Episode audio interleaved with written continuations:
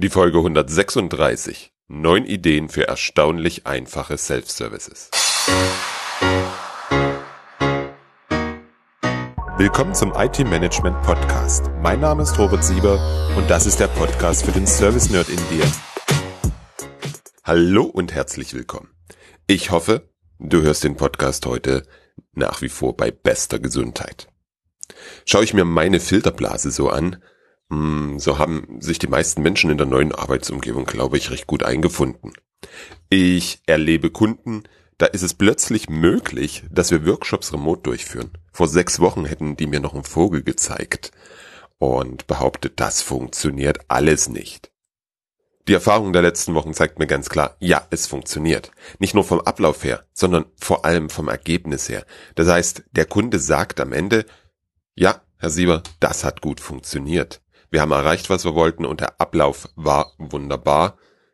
Ich verstehe nicht, warum wir das alles bisher on-site gemacht haben. Hm, für mich bedeutet das, dass ich den Ablauf, die Methoden und Hilfsmittel in den Workshops umstellen darf. Ein Workshop, eine Schulung oder ganz normale Projektarbeit lässt sich aus meiner Sicht nicht eins zu eins übertragen. Das funktioniert, glaube ich, für die Mehrzahl der Teilnehmer einfach nicht. Stell dir vor, du musst zwei oder drei Tage vor deinem Rechner sitzen und der Trainer spult das gleiche Programm der beispielsweise Eitelschulung mit den gleichen Mitteln ab. Für mich eine absolute Horrorvorstellung und ich bin überzeugt, das funktioniert für den Großteil der Menschen nicht. Für mich ist es sowas wie geiselhaft. Remote, online bedeutet für mich als Anbieter einen Wandel meines Formates. Und je frontaler mein Schulungsformat offline ist, desto mehr darf ich es online verändern. Ich erlebe das gerade selbst in einer Ausbildung. Da gibt es pro Woche so 30 bis 120 Minuten Video und ich hasse es. Ich muss mich dazu immer überwinden, die Videos anzuschauen. Ich sitze dann davor, der Speaker hat sein Tempo, ich kann es nicht schneller stellen, es gibt den Inhalt nur zum Teil zum Nachlesen und spätestens nach einer Viertelstunde habe ich Mühe, dass ich nicht einschlafe. Obwohl mich das Thema brennend interessiert, obwohl ich da ganz, ganz viel lerne und diese Dinge dann auch umsetzen kann. Aber diese Zeit vor dem Video. Vielleicht geht es dir anders, vielleicht geht es dir ähnlich. Wenn du magst, gib mir einfach mal Feedback, was das angeht. Hm, was lernen wir daraus? Digitalisierung ist halt nicht eins zu eins die Umsetzung von analogen Abläufen in online-basierte Abläufe. Das betrifft alle Bereiche in deinem Unternehmen. Die veränderten Rahmenbedingungen führen in vielen Unternehmen dazu, dass die Digitalisierung einen richtigen Schub bekommt. Hm, Digitalization oder eigentlich Digitization made by Corona. Bei etlichen meiner Kunden ist plötzlich das Thema digitale Signatur auf der Tagesordnung. Bisher hat der Vorstand oder Geschäftsführer zweimal am Tag seine Unterschriftenmappe bekommen. Da lagen alle zu unterschreibenden Dokumente drin.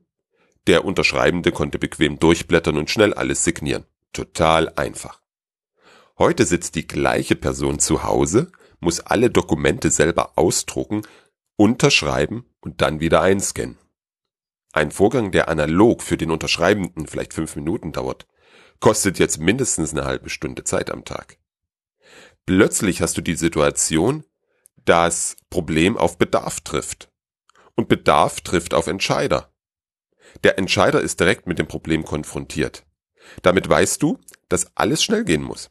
Es wird eine Entscheidung geben und die Umsetzung muss schneller folgen. Vielleicht ist es dir schon mal aufgefallen.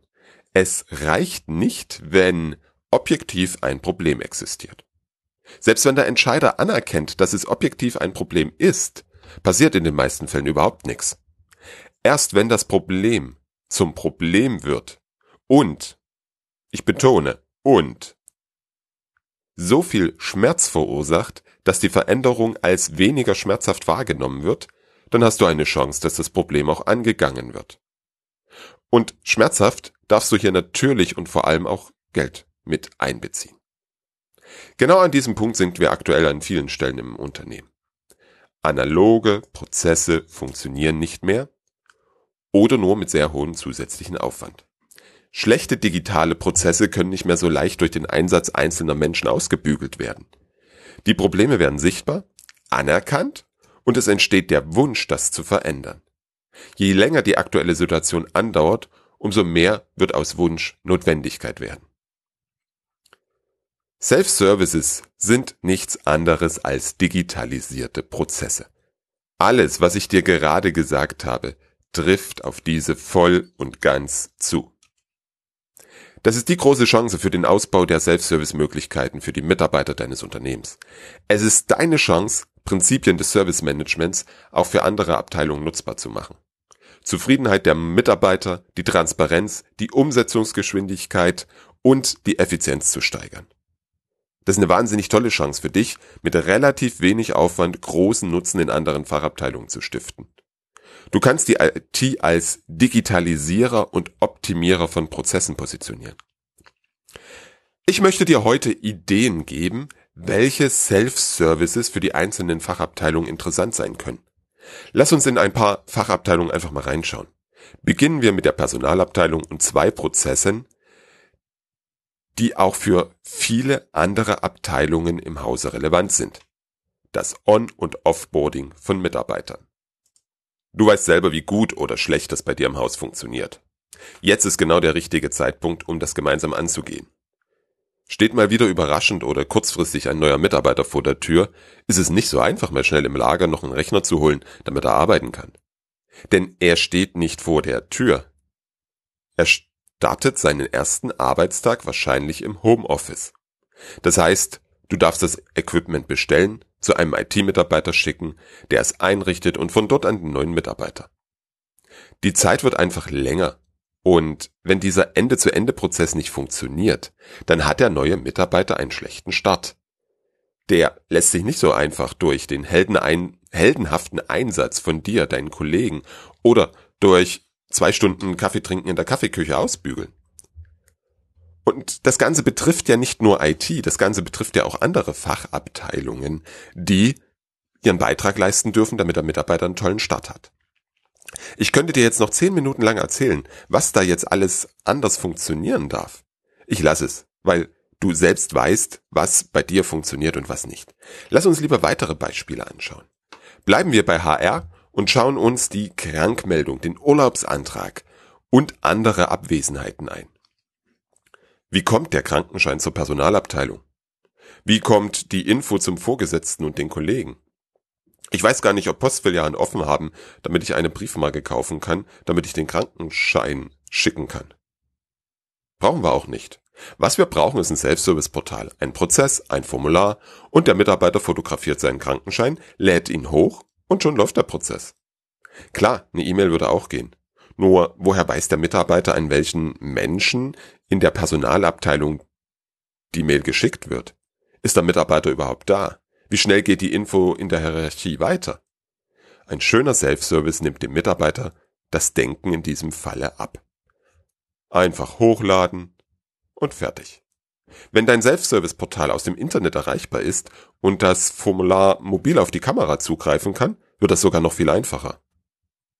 Wenn du das weiter denkst, dann kann Personal im gleichen Atemzug davon entlastet werden, das in der Personalverwaltung zu erfassen. Das übernimmt dein Automat. Der Mitarbeiter der Personalabteilung wird entlastet.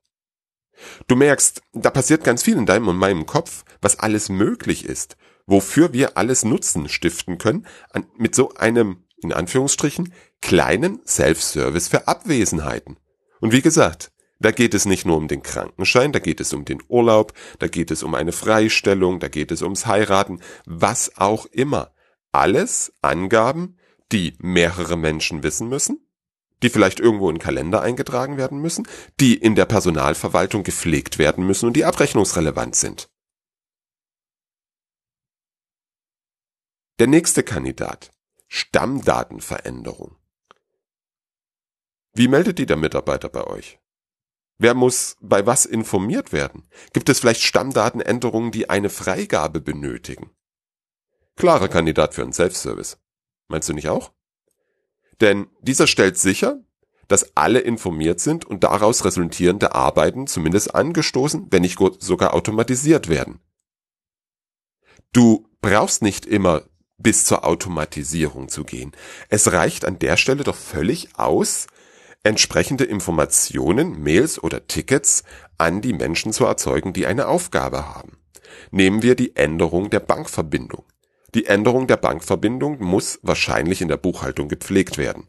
Ich melde es der Personalabteilung. Jetzt muss die Personalabteilung es der Buchhaltung melden. Oder ich als Mitarbeiter muss wissen, wo wird denn das gepflegt? Wer braucht die Information denn? Das kann dir der Self-Service und das kann der Self-Service jedem Mitarbeiter entsprechend abnehmen. In die gleiche Richtung geht die Veränderung von Rollen und Stellen des Mitarbeiters. Der Mitarbeiter bekommt ein neues Aufgabengebiet. Das umfasst häufig auch eine Veränderung der Arbeitsumgebung. Er braucht neue Rechte, neue Software. Alte Rechte müssen entzogen werden. Alte Software muss deinstalliert werden. Er kriegt vielleicht eine neue Telefonnummer, muss in neue Verteiler aufgenommen werden.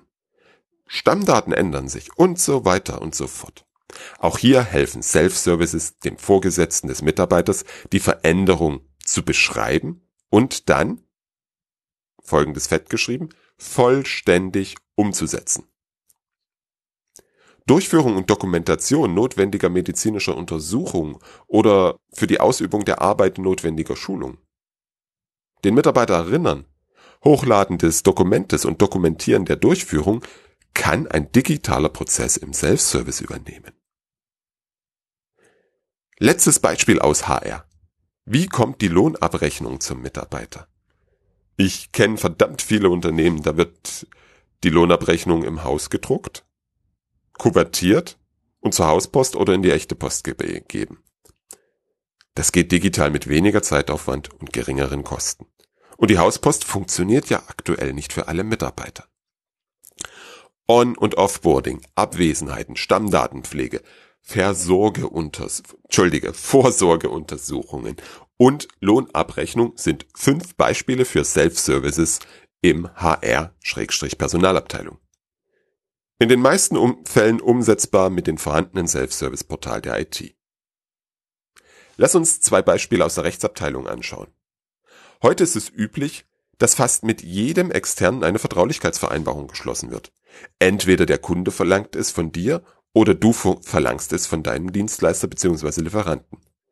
Die Prüfung und Unterzeichnung von fremden Vertraulichkeitsvereinbarungen sowie die Ausfertigung von Vertraulichkeitsvereinbarungen des eigenen Unternehmens sind zwei Prozesse, die wunderbar mit Self-Services optimierend werden können.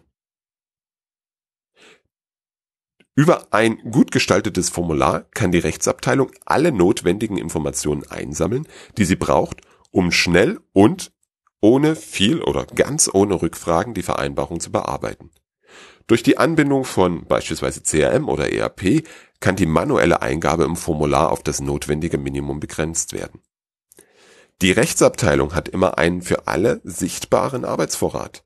Der Mitarbeiter hat einen Status über die Bearbeitung.